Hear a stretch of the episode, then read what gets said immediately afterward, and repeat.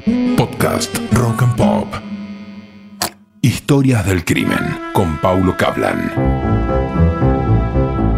En abril del 89, el país estaba inmerso en el mayor proceso inflacionario de la historia. Los principales diarios argentinos hablaban de los precios de la canasta básica de alimentos y de los conflictos sociales. Pero hubo una noticia que, al menos por algunos días, fue tan comentada como la debacle económica. Era un misterio que en principio nadie podía resolver.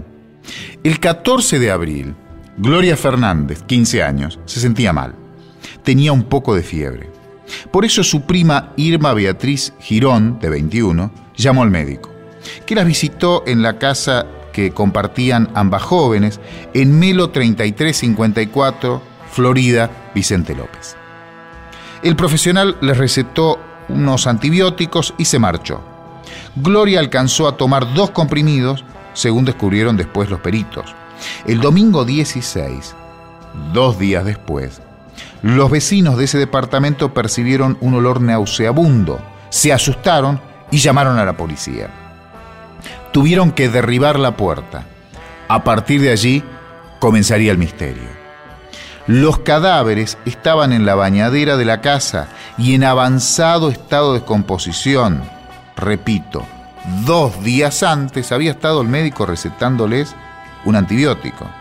Había abundante fauna cadavérica y la primera data de muerte, de acuerdo al estado de los cuerpos, indicaba que había pasado unos 20 días desde los decesos. Algo claramente no cerraba. Pero dos días antes no solo la había visto el médico, como conté recién, sino los vecinos se habían cruzado con las jóvenes. El juez Raúl Casal, titular del Juzgado de Instrucción Penal 2 de San Isidro, se hizo cargo de la compleja investigación. Los primeros peritos se apresuraron en descartar la muerte por inhalación de monóxido de carbono. También la primera autopsia arrojó más dudas que certezas. Se desconocían las causales de muerte, no presentaban lesiones de ningún tipo.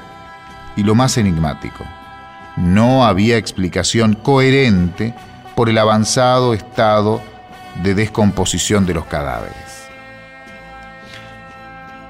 Para agregar misterio a la historia, el juez Casal, diez días después, volvió a la casa de la calle Melo para realizar una inspección ocular. Para su sorpresa, pese a que la bañadera había sido drenada y había sido lavada, al ingresar se encontró con más agua y nuevamente fauna cadavérica. El juez, en una entrevista a un canal de televisión, comentó, la bañadera estaba hasta la mitad, de nuevo llena, con toda la fauna cadavérica reposando como si nada. Imagínese mi sorpresa.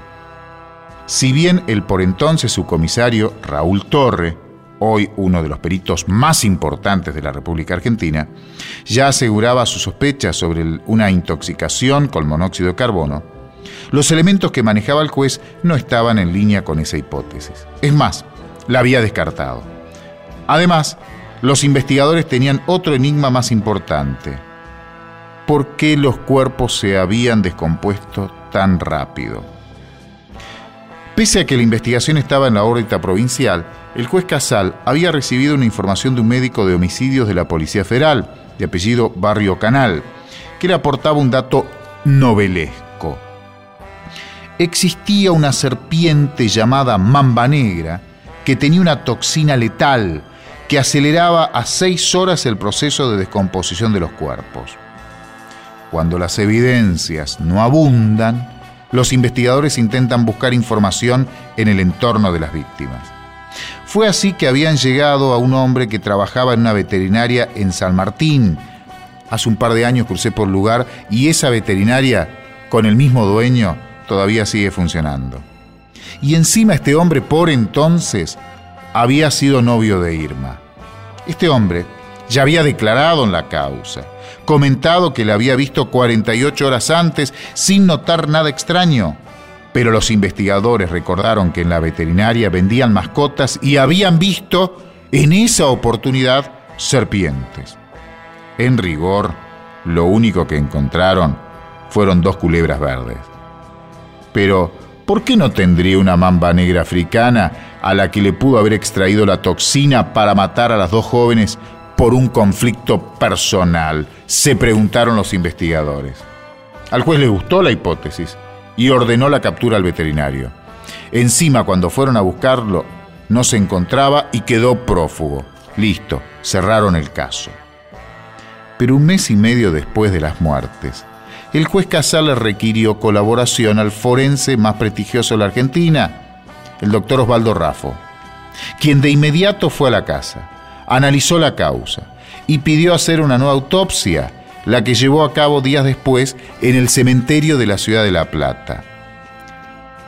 Raffo, en un diálogo con este periodista, recordó hace algunos años que al hacer la autopsia encontré que había algunos componentes químicos en ambos cuerpos que eran indicadores claros de un fallecimiento por inhalación de monóxido de carbono. Fue contundente, ¿eh?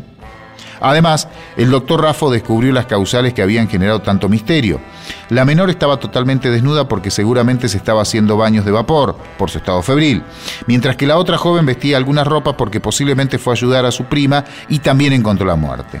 Ese día, de acuerdo a la reconstrucción que pudo hacer, en el baño la temperatura alcanzaba los 33 grados, con alta concentración de humedad, lo que generó la acelerada descomposición de los cadáveres.